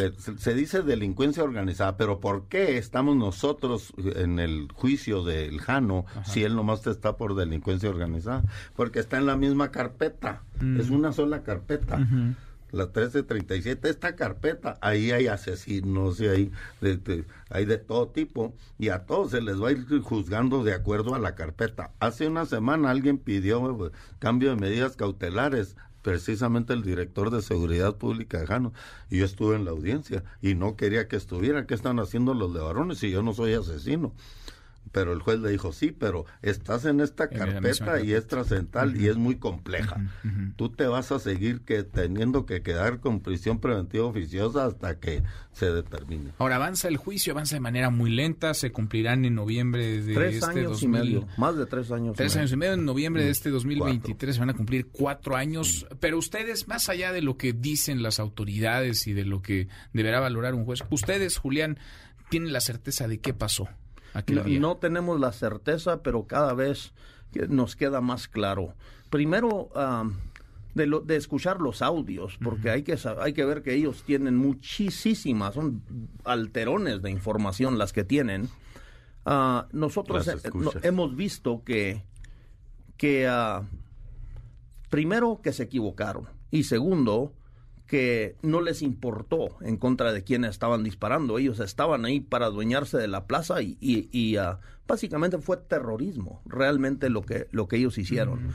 Porque después de ver y saber que eran niños y mujeres, dieron la orden que les echaran gasolina y las quemaran a mi, a mi prima y a sus niños. Había bebés, había dos bebés de dos, seis Dos bebés de pecho, gemelos. De hecho, que quemaron, pero había otros que sobrevivieron. Fíjate que no entran, mis nietos sí. Cuatro de mis nietos fueron quemados y calcinados. Pero de, a fe, ¿te acuerdas la niña que rescató? Era una niña de seis meses. De repente me, me pegan las lágrimas porque este día me nacen nietos gemelos. Hoy, ahora sale. este Y te pega eso. Sí. Sí, eh, pues realmente yo, yo, yo creo que nosotros estamos haciendo visible esta situación porque tenemos familias muy grandes y nosotros no podemos quedarnos callados, no podemos ser criminales y corruptos con nuestro silencio y permitir que, que se adueñen de nuestros espacios, el, el, crimen y la impunidad. Y creo que todos los mexicanos tenemos, ese, tenemos que asumir esa, esa carga porque si, si nuestra justicia nos ha arrojado el 100% de impunidad y nuestra seguridad no funciona, es porque 130 millones de mexicanos no aceptamos que nuestro derecho a la libertad y nuestro derecho a la vida no son negociables, son inherentes y que nuestros líderes están ahí para defender y protegerlos y cuando no lo hacen, la responsabilidad es nuestra. Han dado ustedes eh, una batalla enorme desde hace Para nosotros es un highlight de estar aquí contigo, porque exponemos, o sea, nos, te, agradecemos mucho este espacio porque nos permite hacer lo que venimos a hacer. Yo hasta te busqué porque es importantísimo y vamos a estar aquí los siguientes 10 días. Quisiéramos, a lo mejor viene mi abogado para que los cuestionemos en lo técnico. Sí alguno de los días que, nos escapemos después de las audiencias. Quiero tenerte informado a tu público. Para mí es de suma importancia. Gracias, Adrián. Muchas gracias, Julián, siempre por la confianza. Y los micrófonos están abiertos para ustedes siempre, desde hace años, pero seguirán, por supuesto, porque, insisto, han dado una enorme batalla, una muestra de civismo y no se cansan, siguen alzando la voz por la justicia de este caso, pero por la justicia y por la paz en nuestro país. No puede haber justicia sin verdad y en este caso todavía no hay verdad, todavía no sabemos qué fue lo que sucedió. Bienvenidos viva la justicia. Adrián, muchas gracias. gracias, Julián. A ti, a ustedes. Gracias, gracias, Adrián. Julián Levarón. Pausa, volvemos, volvemos, hay más. Redes sociales para que siga en contacto: Twitter, Facebook y TikTok. M. López San Martín.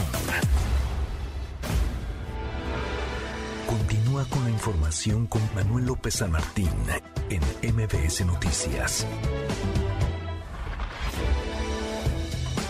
Ya estamos de regreso. MBS Noticias con Manuel López San Martín. Continuamos. Seguimos cinco para la hora, ya menos nos vamos, revisamos lo último en la información.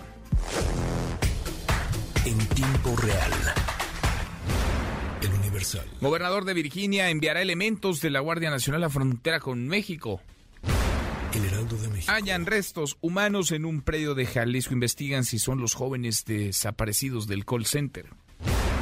Milenio. Ordenamiento de línea Corcholatas llega tarde, asegura Gerardo Fernández Noroña. MBS Noticias. Supuesta persecución por corrupción inmobiliaria en Benito Juárez queda atrás con primera sentencia, dice la jefa de gobierno Claudia Sheinbaum. Con esto, con esto cerramos, con esto llegamos al final. Gracias. Muchas gracias por habernos acompañado a lo largo de estas dos horas. Soy Manuel López San Martín. Se quedan con Nicolás Roma y todo su equipazo. Nos vemos a las 10 por ADN 40 como todas las noches. Y acá nos encontramos mañana, mañana que será tarde de jueves. Pásela, pásela muy bien, ya casi es viernes. MBS Radio presentó Manuel López San Martín en MBS Noticias.